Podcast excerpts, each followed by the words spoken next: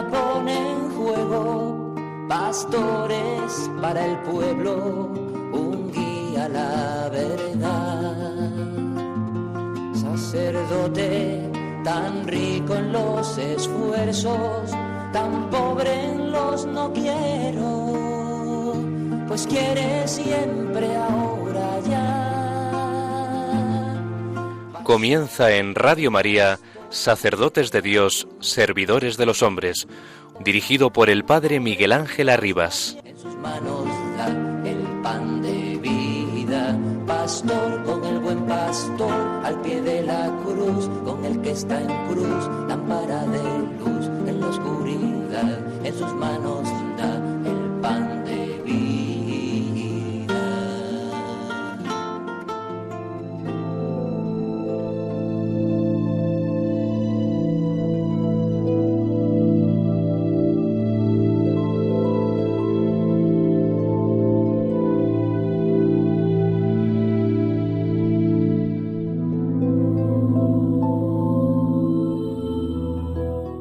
La misión es una respuesta libre y consciente a la llamada de Dios, pero podemos percibirla solo cuando vivimos una relación personal de amor con Jesús vivo en su iglesia. Preguntémonos, ¿estamos listos para recibir la presencia del Espíritu Santo en nuestra vida? ¿Para escuchar la llamada a la misión? Tanto en la vía del matrimonio como de la virginidad consagrada o el sacerdocio ordenado, como también en la vida ordinaria de todos los días? ¿Estamos dispuestos a ser enviados a cualquier lugar para dar testimonio de nuestra fe en Dios, Padre misericordioso, para proclamar el Evangelio de salvación de Jesucristo, para compartir la vida divina del Espíritu Santo en la edificación de la Iglesia? ¿Estamos prontos como María, Madre de Jesús, para ponernos al servicio de la voluntad de Dios sin condiciones? Esta disponibilidad interior es muy importante para poder responder a Dios. Aquí estoy, Señor, mándame. Y todo esto no es abstracto, sino en el hoy de la Iglesia y de la historia.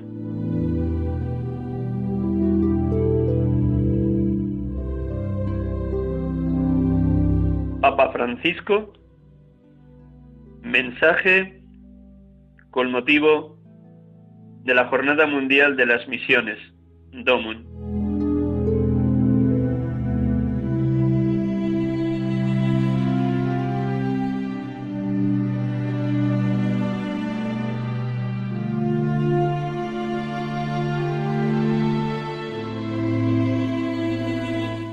Tardes, hermanos y amigos. Estamos aquí con ustedes en Radio María, sacerdotes de Dios, servidores de los hombres, en este domingo vigésimo noveno del tiempo ordinario, 18 de octubre de 2020. Estamos celebrando la Jornada Mundial de la Evangelización de los Pueblos. Hemos escuchado un fragmento de ese mensaje del Papa Francisco dirigido para esta jornada, donde nos deja una serie de preguntas que es bueno que todos nos hagamos delante del Señor, delante de la verdad del Evangelio. ¿Cómo estamos siendo misioneros en el lugar donde ahora vivimos? ¿O cómo estaríamos dispuestos a ser misioneros si el Señor por su iglesia nos enviara a cualquier lugar de la tierra? ¿Hay esa valentía para dejarlo todo e ir prontos y rápidos como María, la Madre de Jesús, y estar al servicio de los demás como ella estuvo al servicio de su prima Santa Isabel cuando la visitó en el pueblecito de la montaña de Judea? ¿Estamos dispuestos? El Papa ha querido elegir para el mensaje de este año esta expresión de la vocación del profeta Isaías, Isaías 6:8. Aquí estoy, Señor, mándame.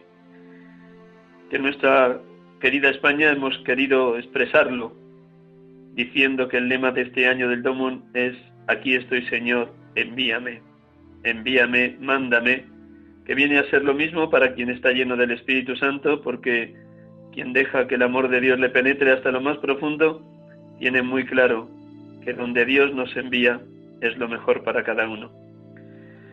Nos vamos a adentrar en este programa bellísimo a través de la mano de un sacerdote nacido en Ciudad Real y durante años sacerdote de la diócesis de Ciudad Real, ahora sacerdote de la diócesis de Madrid, que ha estado unos años en Cuba y que está queriendo entrar de nuevo en Cuba como misionero. Dentro de unos minutos hablaremos con Simón Felipe Pérez. Lo providente y prodigioso de este hermano sacerdote es que va de misiones y ya estuvo cinco años en Cuba del 2006 al 2011, teniendo solo un 9% de visión en sus ojos, una visión reducidísima por, un, por una enfermedad degenerativa de sus ojos, pero que no le ha impedido pedir de nuevo ser enviado como misionero a Cuba, aun con todos los límites de sus ojos, porque tiene claro que su testimonio de vida, su manera de hablar de la palabra, de predicar la buena noticia, le basta para ser portavoz de Jesucristo en medio de aquellos que todavía no le conocen, para construir comunidades cristianas donde hay poblaciones enteras que no han oído hablar de él. Antes de dialogar con nuestro hermano Simón Felipe Pérez, como cada domingo, dejamos que la palabra de Dios nos ilumine, sea la luz para nuestros pasos y sea también el criterio de discernimiento de cada una de las decisiones que hayamos de tomar en la vida un instante en silencio para que esta palabra de Dios resuene vivamente y nos ayude a estar en la presencia del Dios tres veces santo.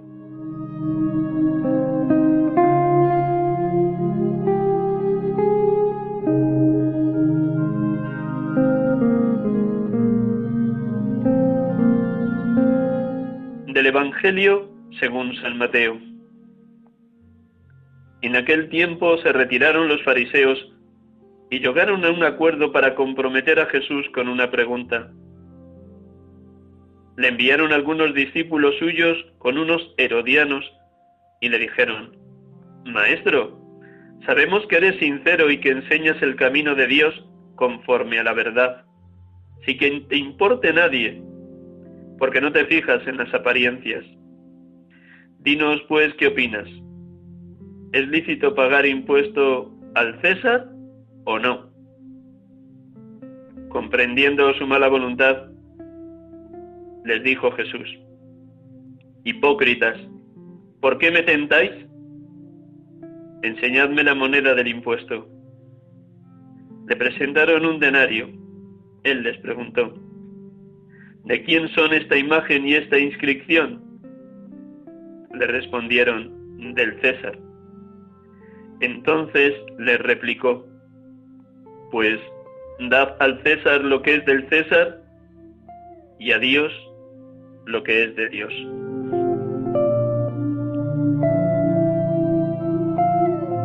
Bendito seas, Padre, porque nos has creado a tu imagen y semejanza. Nos has marcado con el sello indeleble del Crisma Santo en el bautismo nos has convertido en moneda que lleva grabada tu inscripción. La esfinge de tu Hijo crucificado, la imagen imborrable de quien es Rey de Reyes y Señor de Señores. Bendito seas Jesucristo, porque nos llamas a dar al César, a la realidad política, social, económica o cultural, lo que es justo y necesario, pero a la vez inseparablemente a dar a Dios lo que es de Dios, la alabanza, la reverencia y el servicio, cuando obramos con obras de misericordia en favor de los demás.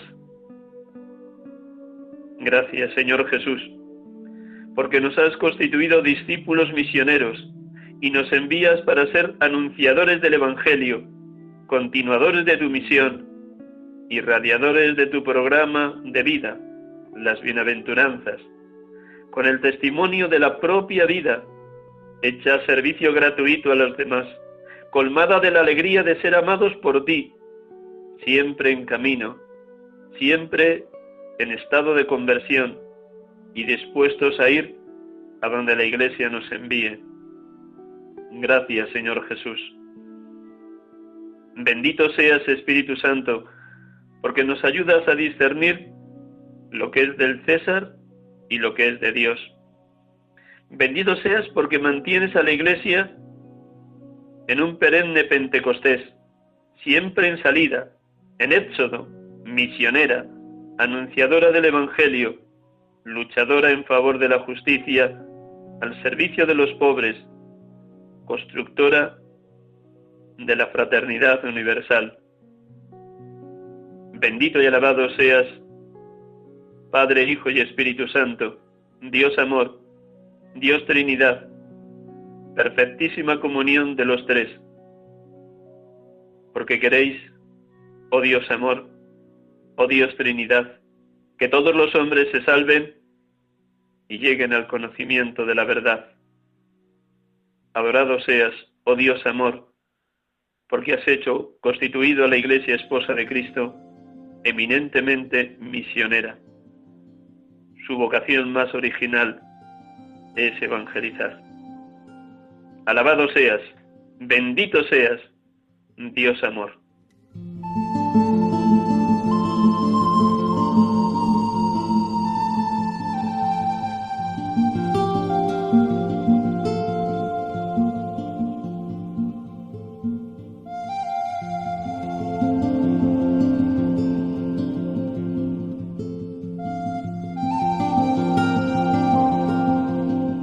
Hermanos y hermanas. Estamos aquí con ustedes en Radio María, en esta tarde de domingo, domingo del Domon, en esta jornada mundial por la evangelización de los pueblos.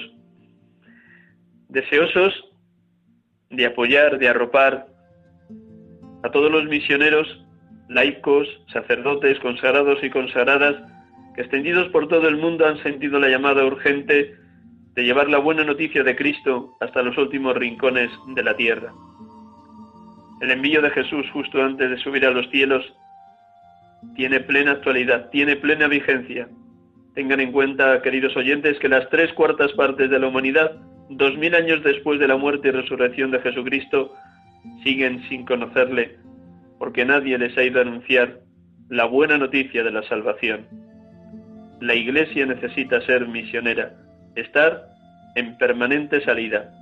Y los que hemos sido bautizados hemos recibido esa vocación original de nuestro bautismo, la vocación a la misión. Cada uno donde Dios le pida, pero siempre dispuestos a ser enviados a cualquier lugar de la tierra. Jesús, antes de subir a los cielos, justo en el final del Evangelio según San Mateo, nos dejó claro el encargo. Id por todo el mundo y anunciad el Evangelio a todas las gentes, bautizándolas en el nombre del Padre y del Hijo y del Espíritu Santo, y enseñándoles a guardar todo lo que yo os he enseñado. Y sabed que yo estoy con vosotros todos los días hasta el fin del mundo. Palabras de plena actualidad en el momento de hoy. Y que han de ser palabras que se graben a fuego en cada uno de nosotros, queridos oyentes, porque también desde ese lugar donde de cada uno está, en la familia, en la comunidad cristiana, en la comunidad de vida consagrada, en el sacerdocio, en cualquier ámbito donde cada uno se encuentra, ha de ser misionero, y misionero en éxodo, en salida, buscando la gente, dando la cara, mostrando la verdad del Evangelio, que es una verdad que permanece para siempre. El cielo y la tierra pasarán, mis palabras no pasarán. El Papa, con su mensaje de cara a esta jornada de las misiones, nos urge a que seamos verdaderamente misioneros con ese lema tan hermoso en este año. Aquí estoy, mándame. En el número 7 de ese mensaje dice el Papa, permítanme antes de entrar en diálogo con el hermano Simón Felipe Pérez. Comprender lo que Dios nos está diciendo en estos tiempos de pandemia también se convierte en un desafío para la misión de la Iglesia. La enfermedad, el sufrimiento, el miedo, el aislamiento nos interpelan. Nos cuestiona la pobreza de los que mueren solos, de los desahuciados, de los que pierden sus empleos y salarios, de los que no tienen hogar ni comida. Ahora que tenemos la obligación de mantener la distancia física y de permanecer en casa, estamos invitados a redescubrir que necesitamos relaciones sociales y también la relación comunitaria con Dios. Lejos de aumentar la desconfianza y la indiferencia, esta condición debería hacernos más atentos a nuestra forma de relacionarnos con los demás. Y la oración, mediante la cual Dios toca y mueve nuestro corazón, nos abre a las necesidades de amor, dignidad y libertad de nuestros hermanos, así como al cuidado de toda la creación. La imposibilidad de reunirnos como iglesia para celebrar la Eucaristía nos ha hecho compartir la condición de muchas comunidades cristianas que no pueden celebrar la misa cada domingo. En este contexto, la pregunta que Dios hace, ¿a quién voy a enviar? se renueva y espera nuestra respuesta generosa y convencida. Aquí estoy, mándame. Dios continúa buscando a quién enviar al mundo, a cada pueblo, para testimoniar su amor, su salvación del pecado y la muerte, la liberación del mal. Con estas palabras tan claras, concretas, contundentes, el Papa Francisco nos interpela porque actualiza el envío que Jesucristo hizo a sus discípulos justo cuando iba a subir a los cielos, en el momento de la ascensión. Todos hemos de decir una y otra vez, aquí estoy, mándame, aquí estoy, envíame, aquí estoy, oh Dios, para hacer tu voluntad. Que todos nos sintamos así, hermanos y hermanas, interpelados, profundamente interpelados por este envío misionero que también el Señor nos hace a través del Papa Francisco en este año 2020. Precisamente como nos ha dicho el propio Papa, la situación que hemos atravesado en muchas comunidades cristianas de no poder celebrar la Eucaristía a diario los domingos, nos hace sentirnos mucho más en la solidaridad y en la experiencia de tantas y tantas comunidades cristianas que no pueden celebrar cada domingo la Santa Misa porque no tienen sacerdote. De ahí que en el día de hoy, en todas las preces, Eucaristía, laudes, vísperas o en oración personal, hayamos de pedir al dueño de la mies que envíe obreros a su mies, que envíe misioneros capaces de dejarlo todo para ir a anunciar el Evangelio a los lugares más remotos de la tierra. La mies es mucha y los obreros pocos. Pues en unos minutos, queridos hermanos, podremos dialogar con este hermano sacerdote, Simón Felipe Pérez, para que nos comparta lo que han sido sus años de experiencia misionera en Cuba. Estamos aquí en Radio María con ustedes, sacerdotes de Dios, servidores de los hombres, en este día, en esta jornada mundial por la evangelización de los pueblos, el Domon, algo que en el corazón de muchos cristianos late desde niños, porque desde niños escuchamos testimonios de misioneros llegados de cualquier lugar de la tierra, dando la vida y dejando lo mejor de sí mismo, nos interpelaban con su forma de vivir al lado de los más pequeños, de los más pobres, de los más desfavorecidos comunicando la mejor buena noticia, el Evangelio de nuestro Señor Jesucristo.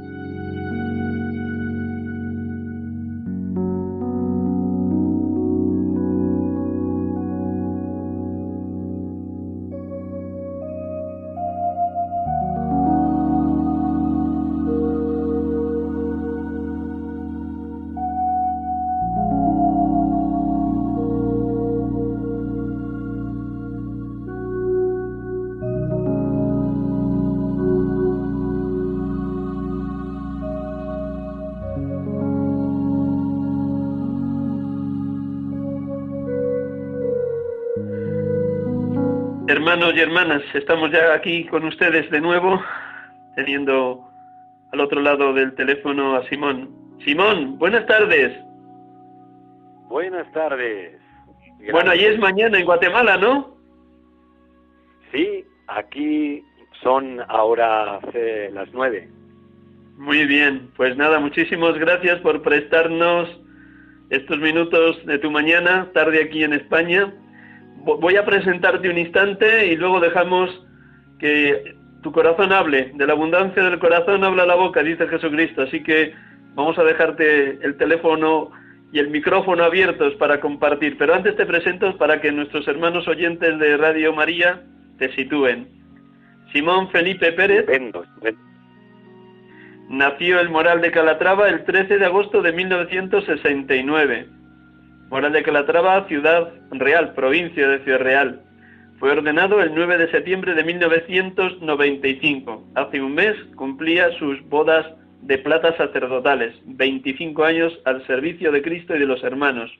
Fue ordenado por don Rafael Torrija, entonces obispo de Ciudad Real. Su primer destino en equipo sacerdotal insólidum fue en el Valle de Alcudia, en poblaciones como San Lorenzo, Fuencaliente o Puerto Rayo y otras muchas poblaciones. Siempre Simón Felipe ha querido vivir y trabajar con hermanos sacerdotes para fomentar al máximo lo que es la fraternidad sacerdotal. En, en el 2003 padeció esa degeneración en sus ojos, una reducción de la visión, pero a pesar de ello pidió marchar de misionero y estuvo del año 2006 al 2011 en Cuba, cinco años en la diócesis de Cienfuegos. Los va a compartir cómo fueron esos cinco años de su ministerio sacerdotal en clave misionera en Cuba. En pueblos como Abreus o Humanayagua, me parece que lo he dicho bien, ¿es así? Sí, perfecto. Muy bien. Y ahora está en Guatemala, en la ciudad de Guatemala, acompañando a un hermano sacerdote de la diócesis de Ciudad Real, Pedro Jamarillo, Jaramillo. en una zona en una zona difícil, una zona que son los barrios de Amparo y de Granizo, porque está a la espera de que puedan darle el visado para incorporarse de nuevo a la iglesia que peregrina en Cuba. En este caso va destinado a la diócesis de Piernal del Rey. Así que vamos a rezar para que sea posible y pronta la entrada en Cuba cuando le concedan la visa como miembro que es de la iglesia. Bueno, pues desde estas claves así sencillas, la primera pregunta, ¿cómo fueron para ti esos cinco años de misionero en Cuba, en Cienfuegos, con esa reducción de la visión? ¿Cómo te ayudaron a llevar adelante la tarea a pesar de, tener que adaptarte pues, a la realidad cultural, religiosa, social de Cuba? ¿Cómo recuerdas esos cinco, esos cinco años en Cuba, Simón? Bueno, pues eh, Miguel Ángel, fueron unos años de mucho crecimiento personal y de realización de un sueño, si bien ya había tenido conatos eh, en Bolivia o había estado con compañeros eh, misioneros en mis propias vacaciones en República Dominicana o en Perú. Por ejemplo, mis primeras vacaciones de sacerdote fue irme con unas religiosas de María Inmaculada a, Arequipa y estar con ellas trabajando con el grupo de, chicas que, tenían y fue una experiencia formidable. Bueno, pues el verse consumado un poco el sueño así de continuo, una etapa grande, además respaldado por el Instituto Español de Misiones Extranjeras, hizo que la cosa fuera más fácil. Recuerdo esos cinco años pues con mucha alegría. Es verdad que en los primeros momentos tienes que aplatanarte, que así dicen en Cuba, ¿eh? porque tienes el gorrión, la morriña de, de tu tierra, pero sabes a dónde vas y sabes algo muy importante, que el lugar donde estás es ya terreno sagrado, que Dios está ahí, que hay comunidades cristianas, de hecho, que sean pequeñas, pero no significa por eso que no sean comunidades activas, mm, viviendo con mucha ilusión eh, su fe. Entonces lo que me encontré en Cuba de, de la mano de un compañero también misionero que falleció, por cierto, el año pasado, de Segovia, eh, Juan Bayona, un hombre muy querido, pues fue su respaldo y el integrándome poco a poco, es decir, no es que llega uno así que cae en paracaídas de golpe, sino que es acogido por comunidades, por compañeros, y tú, al menos, en los tres primeros meses tienes que estar sobre todo con las antenitas bien puestas, escuchando, escuchando, escuchando, sobre todo, escuchando. Y ya cuando vas conociendo algo, pues ya puedes ir interviniendo en algo, ¿no? Y haciendo algunas actividades, ¿no? Pero es tan importante el recibir mm, como algo sublime casi lo que te están regalando tus hermanos de aquella tierra, esa cultura que aparentemente, porque Cuba es muy parecido en el lenguaje, en los dichos, refranes, a España, de lo que yo conozco, lo más parecido. Pero no es lo mismo luego. Tienes que entender su idiosincrasia, su cubanía y querer al pueblo tal cual es, ir introduciéndote en sus claves hermenéuticas culturales, eh, políticas, económicas, en fin, porque si no, eh, das un patinado y caes de espalda. sí.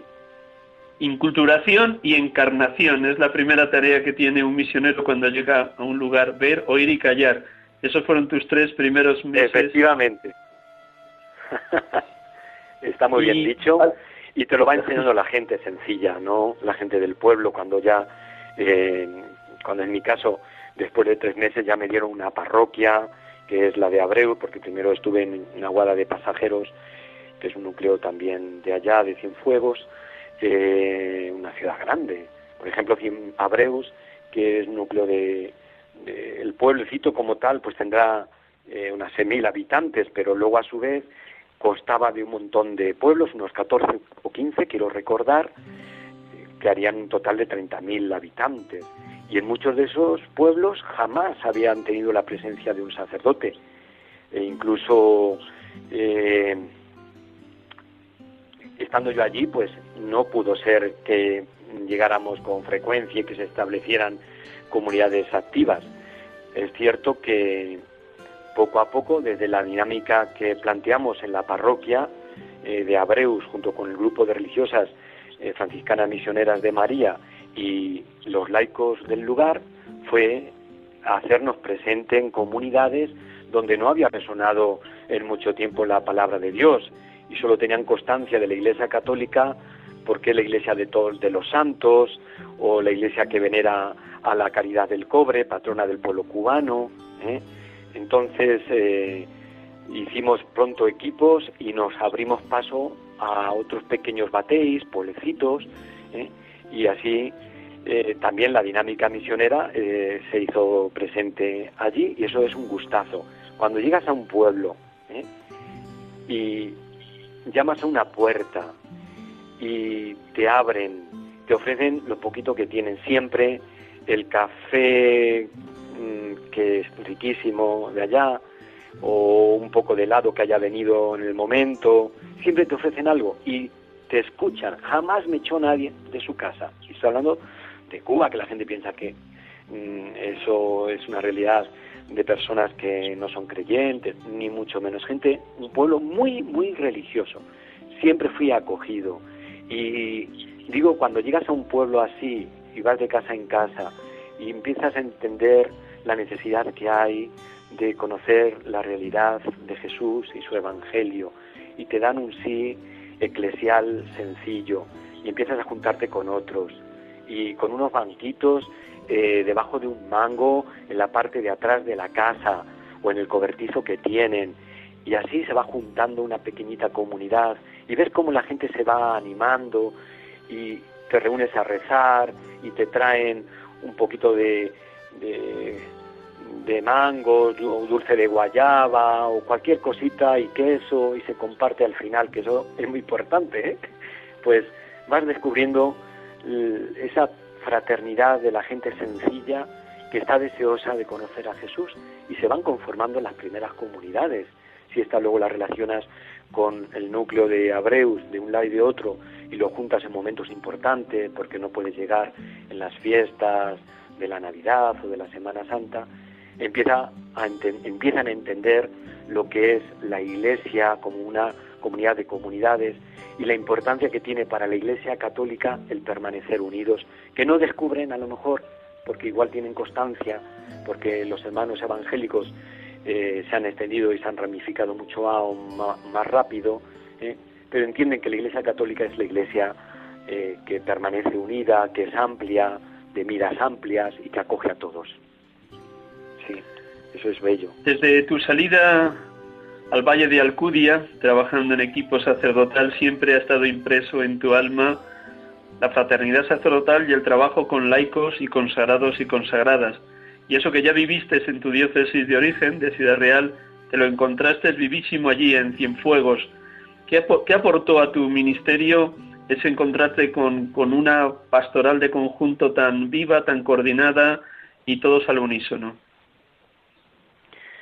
Hombre, pues lo que te aporta es eh, la alegría de que aquello que, creías, ¿eh?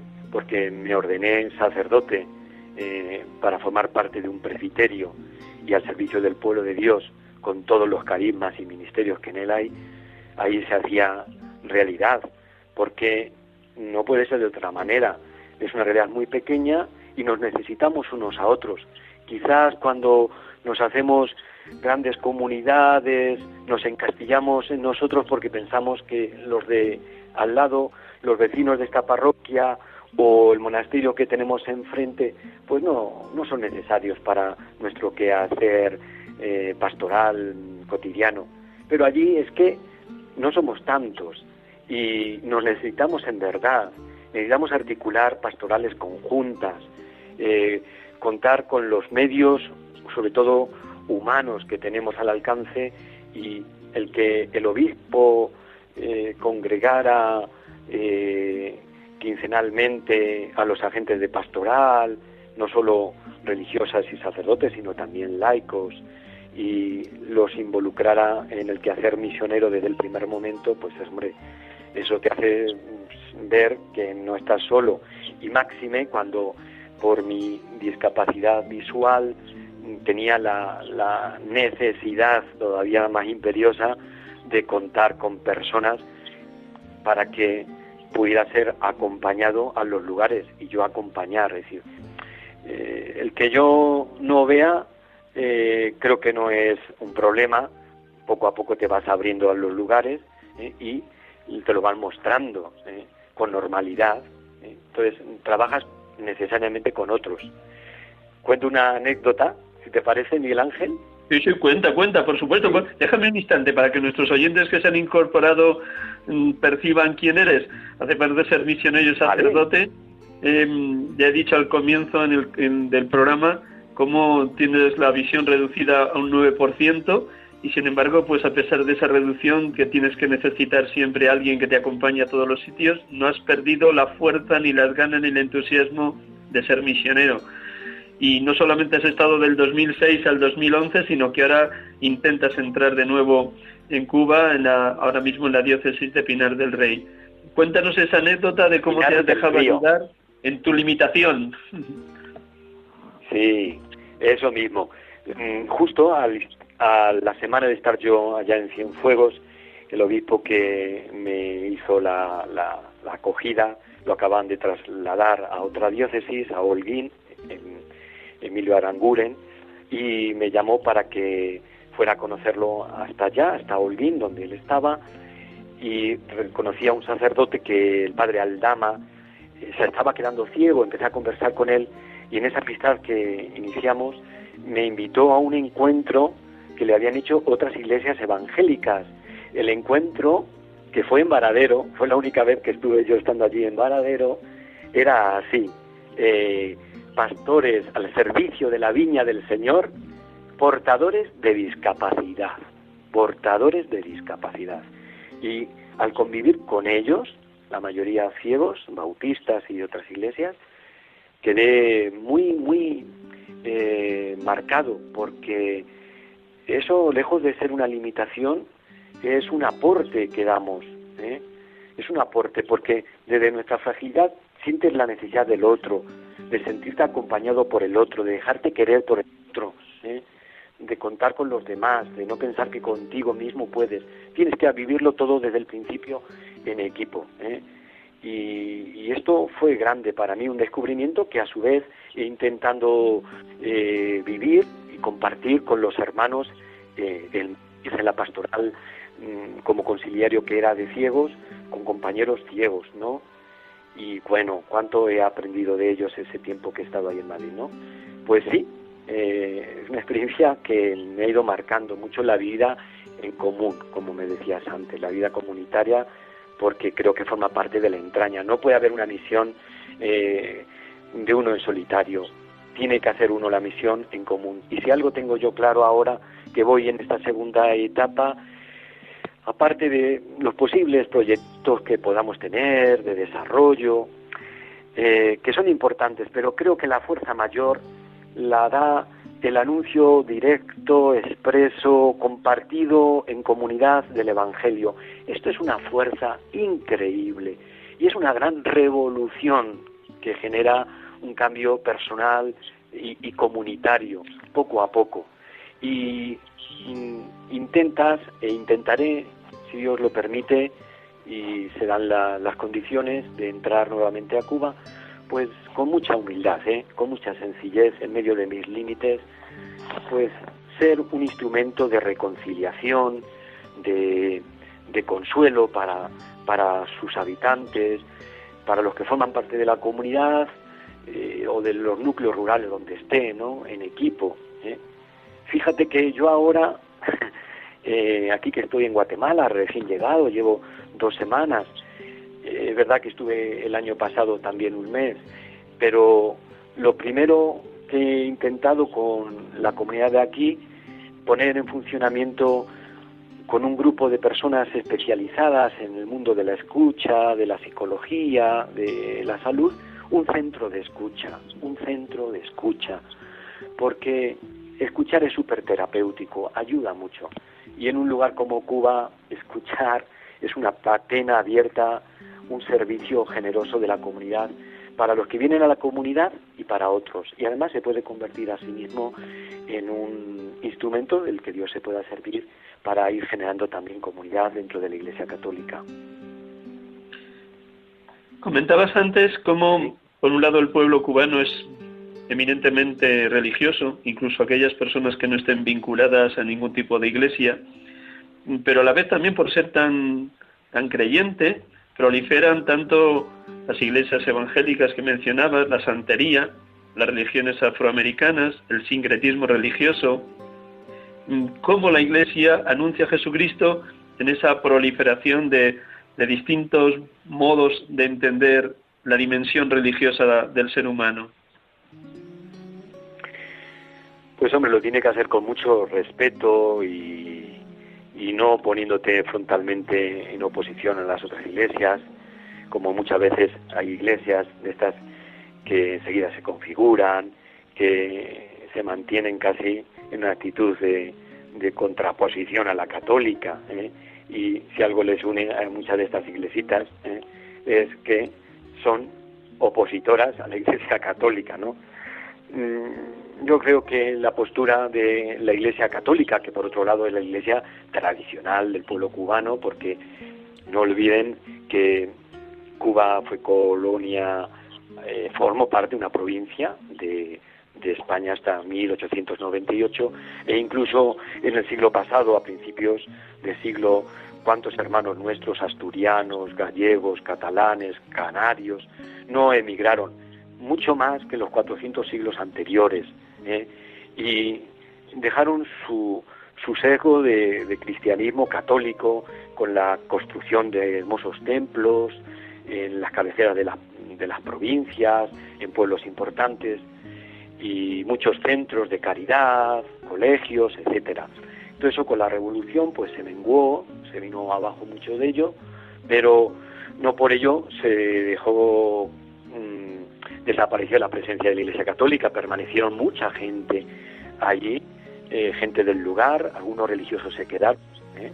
otros pues marcharon eh, y mantuvieron, aunque muchas veces se les cayeran las tejas, los templos se les vinieran abajo, pero mantuvimos la presencia y eso hizo posible que gracias a la venida luego del Papa a finales del, del siglo pasado, eh, Cuba eh, pudiera retomar un poco la vida en la Iglesia Católica, que existía un poco camuflada, ¿eh? pero se hizo más patente y, se retomó mucho la energía en las comunidades. Entonces, mm, sin perder el hilo, quiero decir que es un pueblo muy religioso, que está el catolicismo presente y que es verdad que convive con otras iglesias. Sobre todo ahora, una cosa que está muy de actualidad es el sincretismo religioso de religiones afrocubanas, ¿eh? que por otro lado tienen que convivir con la Iglesia Católica, porque todos los que forman parte de la misma tienen que estar bautizados en la Iglesia Católica, no vale el bautismo en otras iglesias. Entonces, bueno, pues ahí hay un elemento que hay que aprovechar porque hay cercanía y bueno, hay que depurar, hay que dialogar, creo que hay que hacer un gran diálogo sincero con este mundo, el de las religiones afrocubanas y sin duda también con otras iglesias. Cuando volviste en el año 2011 a, España, te quedaste en Madrid y allí se te pidió el servicio de atención a la pastoral de ciegos. Cuéntanos lo que han sido estos nueve años de tu servicio a esta pastoral tan específica, desde tu propia realidad de, de tener muy reducida tu visión, apenas un 9%. ¿Qué te han aportado los ciegos en estos años que has estado en Madrid? ¿Cuál ha sido la riqueza que has recibido de ellos? ¿Qué sensibilidad especial a nivel religioso tienen las personas ciegas? Bueno, las personas son personas ciegas que han perdido la vista, yo digo, pero no han perdido la visión, más al revés.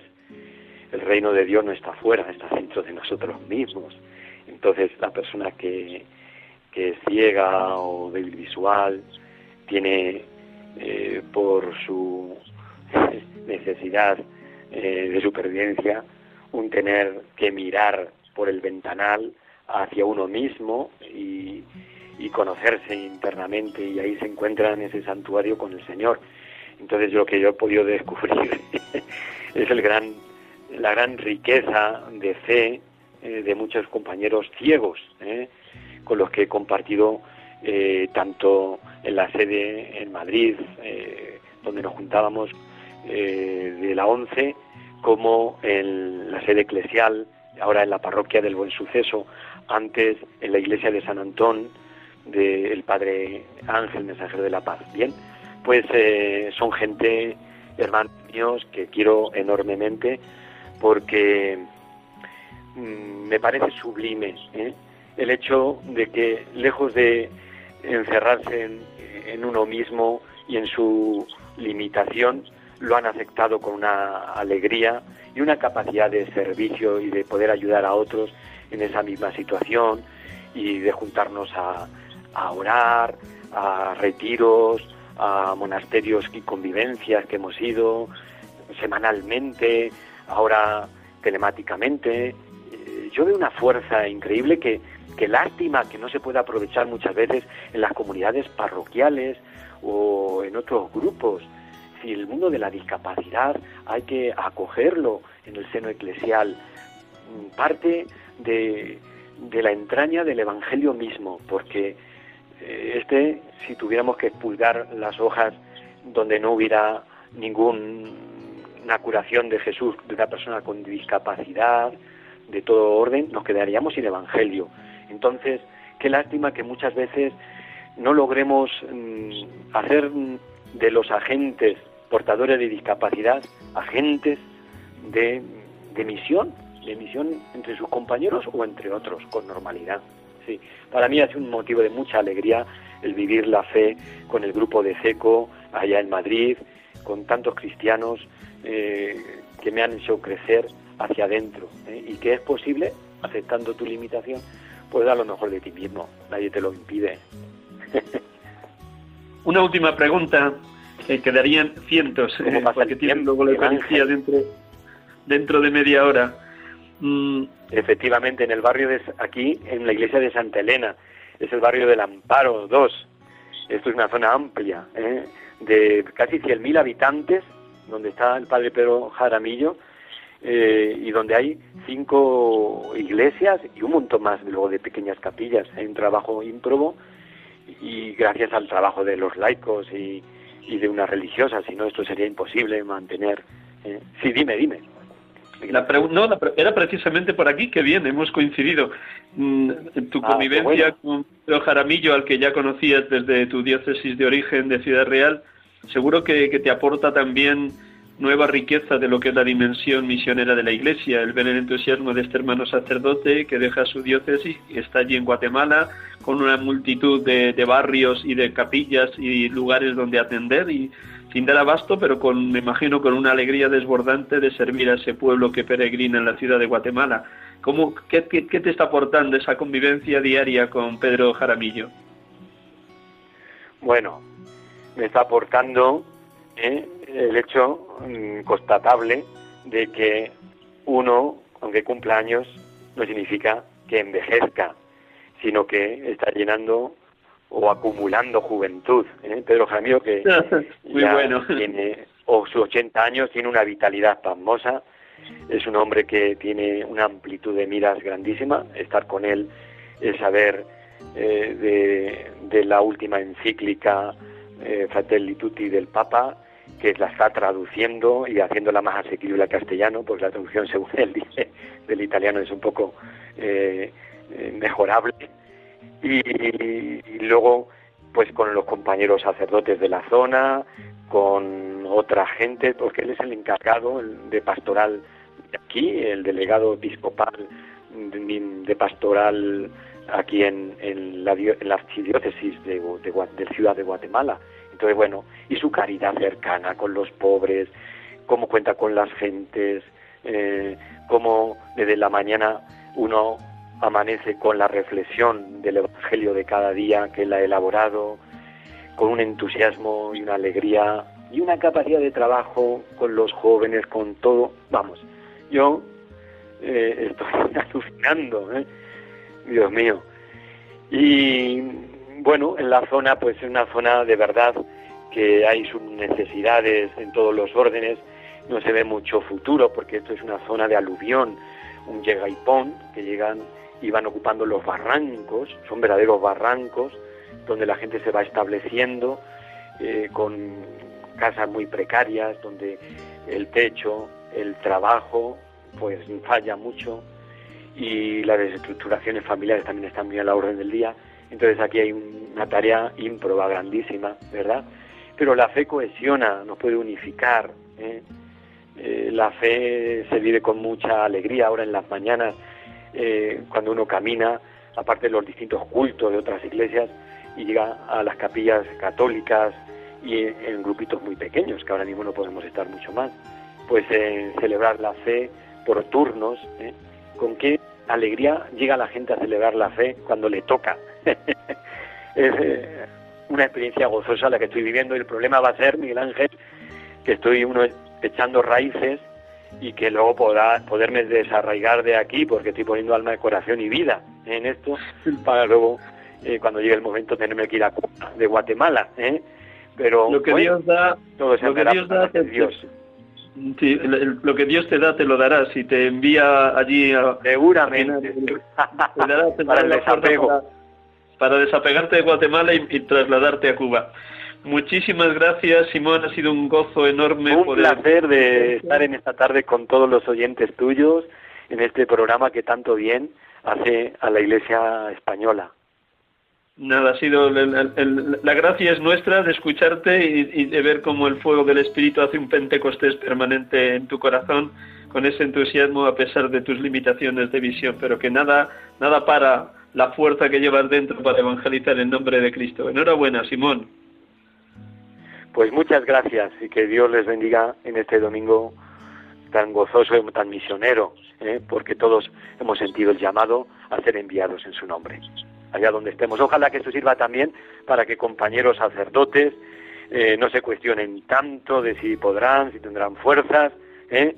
y dediquen algún tiempo, incluso personas jubiladas, sacerdotes que medio se retiran en nuestros lugares, aunque otros trabajan duramente hasta el final, puedan hacer alguna etapa de su vida en alguno de estos lugares que harían un bien formidable al Señor y a la Iglesia. A mí que los obispos, los obispos permitan fluir más a ¿También? Ya te contaría algún día. También, bueno. también. Pues nada, aquí estoy a vuestra disposición. Feliz día, feliz domingo. Ya, ya nos volveremos a, a escuchar un día por ahí cuando estés en Cuba. Gracias, Simón.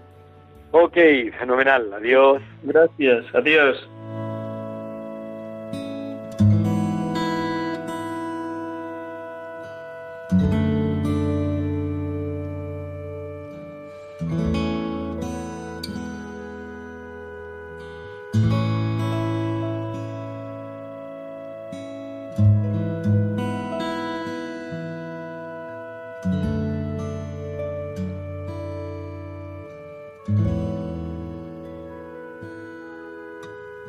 Hermanos oyentes, hemos tenido la dicha de poder dialogar en esta tarde con Simón Felipe Pérez, sacerdote en su origen de la diócesis de Ciudad Real, que cumplía 25 años el pasado 9 de septiembre, después de haber sido ordenado por el entonces obispo de, su diócesis, Rafael Torija. Ahora es sacerdote diocesano de Madrid, después de haber estado nueve años trabajando con, con la pastoral de ciegos en la ciudad de Madrid. Ahora mismo en Guatemala, queriendo saltar en cuanto se lo permitan a Cuba. En este domingo, domingo mundial de la evangelización de los pueblos, domingo del Domun. Pues vamos a terminar orando con una oración bellísima del beato Rupert Mayer, que fue una figura destacada de la resistencia católica en tiempo del nazismo en Alemania y que murió en uno de los campos de concentración. Era sacerdote jesuita. Y este jesuita nos deja esta oración bellísima con la que concluimos el día de hoy, porque nos invita a entregarnos por completo en la voluntad de Dios. Escuchamos esta oración y concluimos el programa. Señor, como tú quieras, que me vaya como tú quieras, quiero vivir como tú quieras, como tú quieras, ayúdame a comprender tu voluntad. Señor, cuando tú quieras, cuando tú quieras, ese es el momento. Cuando tú quieras, estoy dispuesto. Cuando tú quieras, hoy y por siempre. Señor, lo que tú quieras, lo que tú quieras, lo asumo. Lo que tú quieras es lo mejor. Lo que tú quieras, me basta ser tuyo. Señor, porque tú lo quieres, porque tú lo quieres, por eso es bueno. Porque tú lo quieres, por eso me atrevo, porque tú lo quieres. Mi corazón descansa en tus manos. Beato Rupert Mayer, fallecido 1945.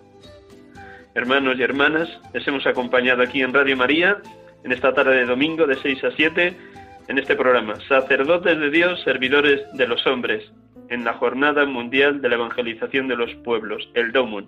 Buenas tardes, buen domingo, buena semana y hasta el próximo domingo si Dios quiere. Que Dios les bendiga a todos, hermanos.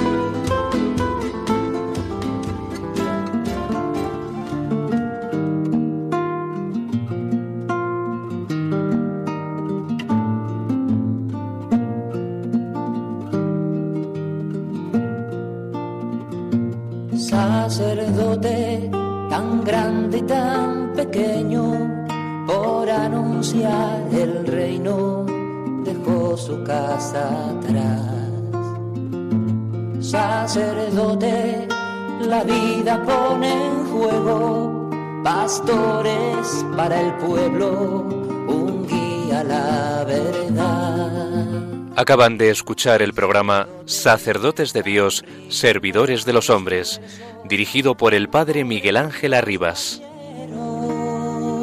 pues quiere siempre ahora ya. Pastor con el buen pastor al pie de la cruz, con el que está en cruz, lámpara de luz en la oscuridad, en sus manos da el pan de vida. Pastor con el buen pastor, al pie de la cruz, con el que está en cruz, lámpara de luz en la oscuridad, en sus manos